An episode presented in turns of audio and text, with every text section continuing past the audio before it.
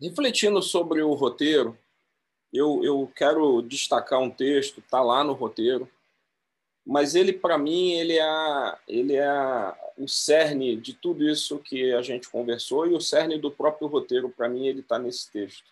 Né? E aí eu, eu vou tentar rapidamente dividir aqui esse, esse fechamento. Eu, eu dividi em duas partes, eu, em algum momento eu vou navegar nas duas partes. Mas o primeiro é falar exatamente é, o que Paulo está apontando para a gente. Vocês viram, são vários textos de Paulo, né? A gente buscou texto de Tessalonicenses, Timóteo, 1 Timóteo, Tito, é, Romanos. Então, a teologia de Paulina, né, que a gente chama de teologia paulina, os escritos de Paulo, as cartas de Paulo, é, falam muito sobre essa esperança. Paulo vai destacar essa esperança, porque vocês vão lembrar, em algum momento a gente é, destaca que a revelação, isso lá em, em Colossenses em Efésios, a Paulo foi dada a revelação da igreja né, sobre essa, esse mistério chamado igreja, e é a partir dessa teologia de Paulo que a gente entende que há algo diferente, diferente daquilo que era proclamado no Antigo Testamento, porque o Antigo Testamento, ele, por exemplo, é, para a maioria das, das profecias do Antigo Testamento, ou eles vão parar em Jesus, ou vão parar na no tratamento final de Israel. Simples assim. Em uma medida ou em outra, o, o, toda a profecia do Antigo Testamento ela deságua em Cristo, ou ela deságua na volta de Cristo e no tratamento e no fechamento final de tudo que acontece na nossa história. E aí é, a esperança ela é exatamente o encerramento desse ciclo que a gente chama de para além da história, que é esse macro contexto da realidade de Cristo para o universo, que, como Elinho bem leu lá no início do texto de Tito, ele foi pensado, é, eu acho fenomenal esse texto, né? porque ele vai falar que ele foi pensado desde antes da eternidade. Então, se a eternidade já é um contexto que a gente tem dificuldade de alcançar, você imagina alguma coisa que tenha sido pensada antes disso. Né? É, é para dar nó na cabeça. Mas é assim, são é a, é a sabedoria de Deus, Wilson, que a gente acabou de falar, que Cláudia comentou. Né? É loucura para o mundo você falar que uma coisa foi pensada desde antes da eternidade. Mas esse é o Deus a quem nós servimos. Ele é assim. Ele é um Deus eterno, um Deus que não tem começo, meio e fim. Né? E para mim, pessoal, é, o texto mais profundo, mais bonito, é, que descreve numa, é, numa profundidade, numa amplitude, exatamente tudo que está no roteiro sobre esperança é o texto de 1 Timóteo 1. 1. E ele define aqui exatamente o centro da Bíblia, o foco da Bíblia, o foco da nossa vida, o foco dessa meta-história, o foco de tudo que vai para além da história, que é a pessoa de Jesus Cristo. Então está tudo centrado nele, o foco é ele, ele é, ele é a estrela, ele é o ator principal, ele é o diretor, ele é que fez o enredo desse filme maravilhoso que é essa esperança que a gente vive. Que o texto ele diz assim: Paulo, apóstolo de Cristo Jesus, aqui mais uma vez Paulo faz um chamado, uma referência ao fato dele ser um apóstolo, né? pelo mandado de Deus, nosso Salvador, e de Cristo Jesus, nossa esperança. Pronto. Acabou o roteiro. Cristo Jesus, ele é a nossa esperança. Ele é o foco da nossa esperança, é, é sobre ele que a Bíblia fala, é dele que a gente é, aprendeu, foi ele que nos resgatou, ele que nos tirou dessa condição de pecado, é por ele, é por ele, por meio dele, para ele que são todas as coisas. Por ele, para ele, ele é o foco. E aí Paulo ele começa a carta dele a Timóteo destacando isso e, e isso tem que estar na nossa mente. Então, o que o Marcão falou aí também de novo remetendo a Paulo no, nesse texto que o Kaique comentou no início, né, de primeira de, de Coríntios, 1 Coríntios 15, 19, é, a esperança é nele, a esperança em Cristo. Então, a, o, o, o, desenrolar da, da nossa história ela está o tempo todo nele.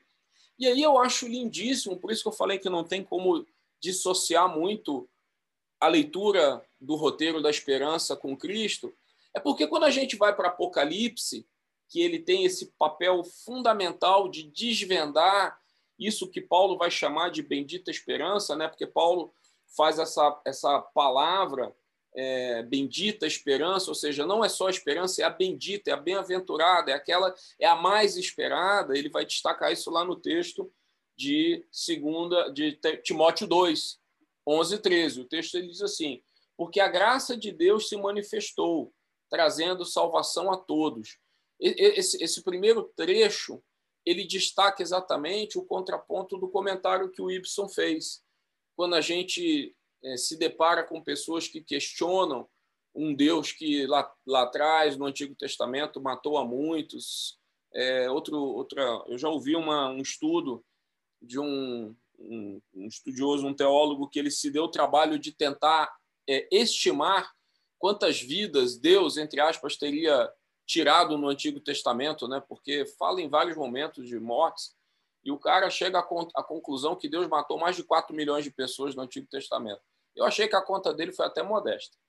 Mas é, nada disso tira o, o, uma característica, uma essência de Deus que é o amor. Então, na mesma medida que Deus ele, ele executa justiça, aqui Paulo, de novo, para Tito, ele vai dizendo o seguinte: olha, a melhor resposta para quem aponta para Deus como sendo um Deus tirano e um Deus é, é, opressor e um Deus que matou muita gente, é esse mesmo Deus que traz alguma coisa que ninguém mais pôde trazer, que é a vida eterna. Então, o fato de Deus trazer o seu filho, entregar para nós o seu filho e ofertar uma vida eterna para todos, é a maior demonstração de que Deus, ele, o amor de Deus, ele, ele é a maior demonstração e a maior revelação desse caráter do Deus que para muitos é apenas um Deus que só executa juízo. Né? E aí Paulo continua falando para Tito. Ele nos educa, ou seja, ele nos ensina para que, renegadas a impiedade e as paixões mudanas, vivamos nesse mundo de forma sensata, justa e piedosa. É a forma como a gente tem que viver nesse mundo. Aguardando a bendita esperança e a manifestação da glória do nosso grande Deus e Salvador Jesus Cristo. Paulo está falando para Tito, de novo a gente precisa lembrar que as cartas de Paulo para Timóteo, Paulo para Tito, são cartas pastorais. Está aqui Paulo é, ensinando, trazendo para os seus talmidins, né, para os seus discípulos, é, ensinamentos pastorais. Então, Paulo está dizendo, Tito, é isso que você vai ensinar, é isso que você vai passar para frente, é isso que, que significa a esperança em Jesus Cristo. Essa é a bendita esperança, que nós aguardemos a manifestação da glória dele. Né? Então, esse é o primeiro ponto que eu, que eu queria destacar. Então, ele, ele e aí volta, né, quando a gente volta para o capítulo 1 lá do, do livro de Tito, para a carta a Tito, que foi o texto que o Hélio leu, ele fala exatamente dessa esperança na vida eterna. Então, primeiro, Paulo aponta como esperança Cristo, lá para Timóteo, 1 Timóteo 1. Então, quem é a nossa esperança? A nossa esperança é Cristo. Por quê? Porque a nossa esperança básica é sermos salvos por Ele. Sem a redenção, sem a, a, a, a ressurreição de Cristo, nós zero, a palavra esperança seria arriscada do nosso dicionário. O cristão tem a sua esperança depositada em Cristo. Ponto. E o que, que vem na sequência? E Paulo usa o texto para Tito para falar que, no, no capítulo 1, que a esperança é a vida eterna, só que essa vida eterna ela se consuma e ela começa a acontecer na aceitação a Cristo. E ela vai além. A bendita esperança, ou seja, ainda aquilo que ainda é mais. É, é, se a gente pudesse colocar um graus né, de, de esperança, é a manifestação de Cristo. É, é a apoteose, é o ápice. Assim, Jesus se manifestar, ele voltando em glória, vai ser o ápice dessa esperança. Então a gente tem que viver, é o que Paulo está falando para Tito assim: ó, viva, viva nesse mundo, se afaste das paixões mundanas, porque elas vão te afastar dessa esperança. As paixões mundanas vão te impedir de viver na expectativa da volta de Cristo.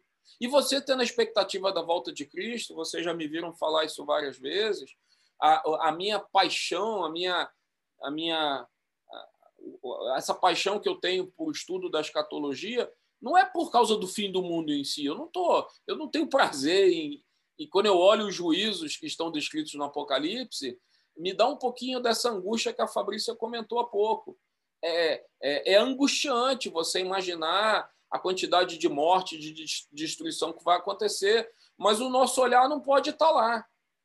O nosso olhar só pode estar lá na expectativa em que eu preciso cumprir a missão. E a minha missão é olhar e falar assim: eu não posso minimamente querer que pessoas que eu queira bem, que eu ame ou que eu tenha algum apreço passe por isso. Então, essa esperança, a esperança da volta é o que deve nos mover. E a, a, a rejeição a que pessoas passem por aquilo deve me mover no cumprimento da missão, em, em viver uma vida plena aqui, em fazer com que a gente se esforce persevere em manter a unidade, em manter a relação de irmandade, de um cuidar do outro, porque é nessa relação que a gente vai manifestar Cristo, que é essa esperança. Então, para a gente poder apresentar Cristo como uma esperança para a gente, a missão começa em nós, sermos igreja, sermos um. Porque ele falou que era isso. Cláudia lembrou muito bem nesse sentido. Então, está tudo conectado, está tudo interligado. A gente não pode ler a Bíblia é, olhar para a palavra de Deus como um todo e ficar pensando textos separadamente, porque existe uma meta-história conectada nisso tudo. E aí, quando Paulo fala, né, voltando aqui nesse contexto dessa esperança, eu acho lindíssimo o, o, o, os dois, três primeiros versículos de Apocalipse. Eu não preciso nem mergulhar no livro de Apocalipse como um todo, porque é, é, é, um pouco mais complexo, tem uma série de dificuldades teológicas, sim, mas eu preciso me apegar naquilo que Apocalipse é claro. O livro de Apocalipse ele significa revelação. Tem gente que não encosta no livro de Apocalipse porque tem medo, porque acha que ele é, é de difícil compreensão. Mas foi exatamente o contrário do que Jesus quis que ele significasse. Quando ele nos entrega um livro que diz que ele é revelação.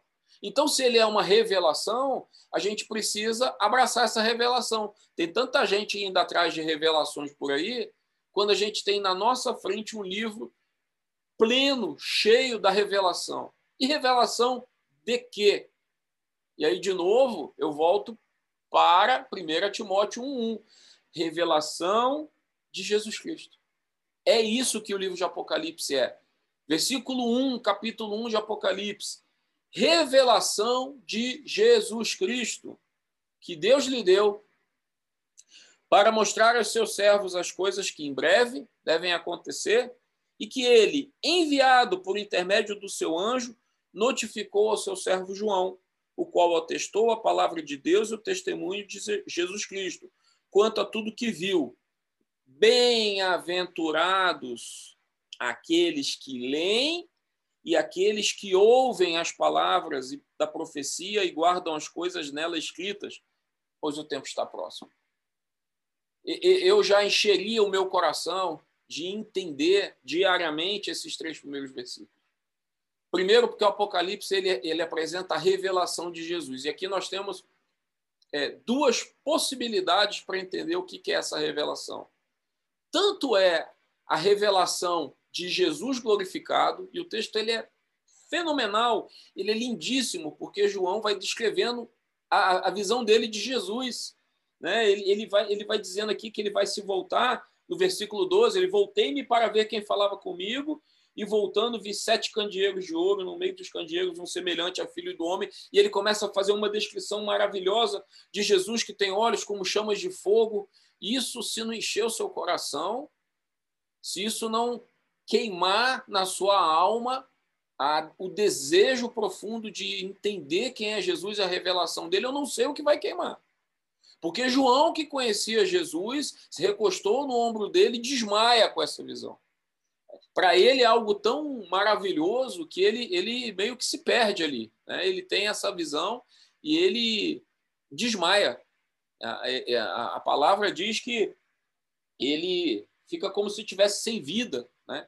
Então, esse, esse é um primeiro ponto, para mim, muito, muito profundo e muito importante desse livro.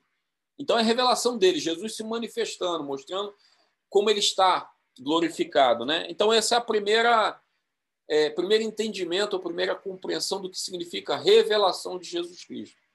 Segundo, que, que também não, é, não são excludentes, é exatamente a revelação do que Jesus quis mostrar que iria acontecer a partir dali. Ele vai dizer para João: escreve o que viste, o que vês e o que ainda virá. E aí nós temos uma divisão muito clara do livro. Né? É, o que ele viu, Jesus glorificado, o que é a carta às sete igrejas, e tem muita gente que acha que a carta às sete igrejas são capítulo 2 e 3 de Apocalipse só. Não. O que foi entregue à igreja é exatamente o livro inteiro. É como se na no envelope do, do livro, do pacote, fosse aqueles versículozinhos, a igreja de Tiatira, a igreja de Sardes, a igreja de Éfeso, como se fosse só uma apresentação. Estou dizendo assim, Sardes, Éfeso, você que é fulano, fulano, está aqui o livro, está aqui a carta. E a gente já tivemos oportunidade de falar, de ensinar. É, há também o um entendimento de que essas sete igrejas elas são uma representação da igreja é, ao longo da história e que todas as igrejas hoje têm um pouco de cada uma dessas igrejas, tanto nas, na, nos elogios que Jesus faz, quanto nos puxões de orelha. Todas nós, todas as igrejas, nós temos. Se a gente ler as sete igrejas, ela fala assim: em algum momento a gente pisou na bola igual essas igrejas pisaram, em algum momento Jesus ele se alegra dizendo assim: vocês são fiéis, vocês são remanescentes, vocês são isso, são aquilo. Né? E o que é essa carta? É esse livro chamado Revelação de Jesus, Apocalipse. Né? Então, é, é essa, é essa esperança, é, é esse contexto que Paulo vai trazer quando ele fala de esperança para Timóteo, quando ele está falando de, de esperança para Tito, né? É, e aí ele vai falar exatamente sobre a manifestação de Jesus. E aqui eu, eu vou é, fazer só mais um ponto, não vou me aprofundar, a gente vai ter oportunidade, espero que em breve, de fazer esse bate-papo. Nem todos tiveram oportunidade de fazer estudo de escatologia ainda em algum momento, ou talvez tenham feito no passado, um pouco desvirtuado, como a Fábio falou no início, né, com foco apenas na, na nos juízos. Né, e, e, e para mim, de novo, muita coisa, muitas dessas coisas dos juízos, eles, eles têm uma finalidade que é, é, é atiçar o nosso coração para que a gente é, se empenhe em proclamar o evangelho para livrar, porque a palavra vai dizer que quem não aceitou esse já é o caminho, né? o caminho da, de perdição, de destruição. Então, nosso papel aqui é, entendendo esse contexto, trazer a, a realidade para as pessoas que ainda não conhecem o Evangelho. Né? E, e Paulo está falando, né, para finalizar, para fechar, ele, eu, vou, eu vou trazer mais uma carta, mais um texto. Também Paulino, primeira aos Tessalonicenses 4, 16 e 17. Paulo vai, vai falar exatamente sobre essa esperança é, da ressurreição, a esperança para dizer o seguinte: olha, não é porque morreu que acabou. É, e aí o texto de 1 Tessalonicenses, particularmente, Paulo, em mais um momento, ele vai falar dessa esperança apontando para o reencontro com Cristo. Né? E aí a palavra vai surgir no grego lá a palavra arpazo, falando de arrebatamento. E aí eu quero, como eu comentei, encerrar o nosso papo hoje falando exatamente que esse seja o arrebatamento ou a volta de Cristo, e eu entendo particularmente que são dois momentos distintos, né? Isso vale todo um contexto teológico por trás, explicar as, as diferentes doutrinas mas esse, essa doutrina de arrebatamento ela é explicada por Paulo aqui, em 1 aos Tessalonicenses, capítulo 4. Né? E ela é alimentada por outros textos, é, não só de Paulo, mas Pedro, João. Né? João, quando vai falar, é, é, relatando né, no livro de João, que Jesus iria preparar lugar e ele, ele iria nos levar para onde ele está, isso não faz sentido nenhum se a gente não aplicar isso no contexto de arrebatamento. Porque é, parte das doutrinas que entendem que o arrebatamento é apenas um momento de encontro com Jesus para depois vir com ele na segunda vinda para a terra, perde o sentido. Jesus está indo para o Pai, para o céu, montar lugar para nos esperar, para nos levar para lá. Ele diz que ele virá mais uma vez para nos levar para lá. E aí existe o contexto do que o Apocalipse vai descrever da segunda vinda, aí sim, Jesus vindo com os santos para definitivamente habitar nessa terra. A gente esquece que a gente muitas vezes fala sobre céu, cantamos hoje, mas a Bíblia deixa uma, uma lição muito clara, na minha opinião, que o céu é uma transição e esse céu depois ele vem para esta terra a vinda nova Jerusalém, descrita lá no final de Apocalipse, é uma implantação do reino de Deus definitivo aqui nessa terra. Essa terra ela vai ser é, é, toda refeita. Né? Os textos proféticos vão falar disso em vários momentos. Então, a nossa esperança é a consumação de todo esse ciclo. Tudo isso. O encontro com Jesus, o arrebatamento da igreja, o retorno para uma vida eterna com Ele em uma terra que será transformada, em que não haverá mais morte, não haverá mais dor, não haverá mais trevas, não haverá necessidade do sol, porque Ele será a nossa luz. É tudo isso que é apontado nesse contexto de escatologia. Então, eu queria, é, nesse finalzinho, só ter trazido isso para vocês. O contexto de esperança ele é um contexto amplo, ele é um contexto em que ele inicia-se aqui inicia-se na nossa redenção, na nossa aceitação a Cristo, na nossa vivência como irmãos, como igreja, que já é o já e o ainda não. Nós já vivemos o reino dos céus. Por quê? Porque o Espírito de Deus habita em nós. Nós não estamos aqui vivendo só na expectativa do final dos tempos. Nós precisamos implantar o reino de Deus nas nossas vidas desde já. E é por isso que ele nos deixou o Espírito dele. É por isso que o Espírito dele habita em nós, porque ele disse que nós faríamos coisas ainda maiores do que ele, do que ele fez. E a gente precisa acreditar nisso, a gente precisa abraçar isso, a gente precisa viver isso. E a gente vive isso olhando para toda essa situação que está aí fora, toda essa calamidade que vive aí fora, e a gente não se deixa abater, porque a nossa esperança ela é alimentada todo dia. A nossa esperança é Cristo. É que ele veio, morreu, ressuscitou, está preparando o lugar e virá e irá transformar todo esse mundo e vai levar uma família para viver com ele eternamente. E a gente faz parte desse plano. Era isso que eu queria compartilhar com vocês nessa manhã.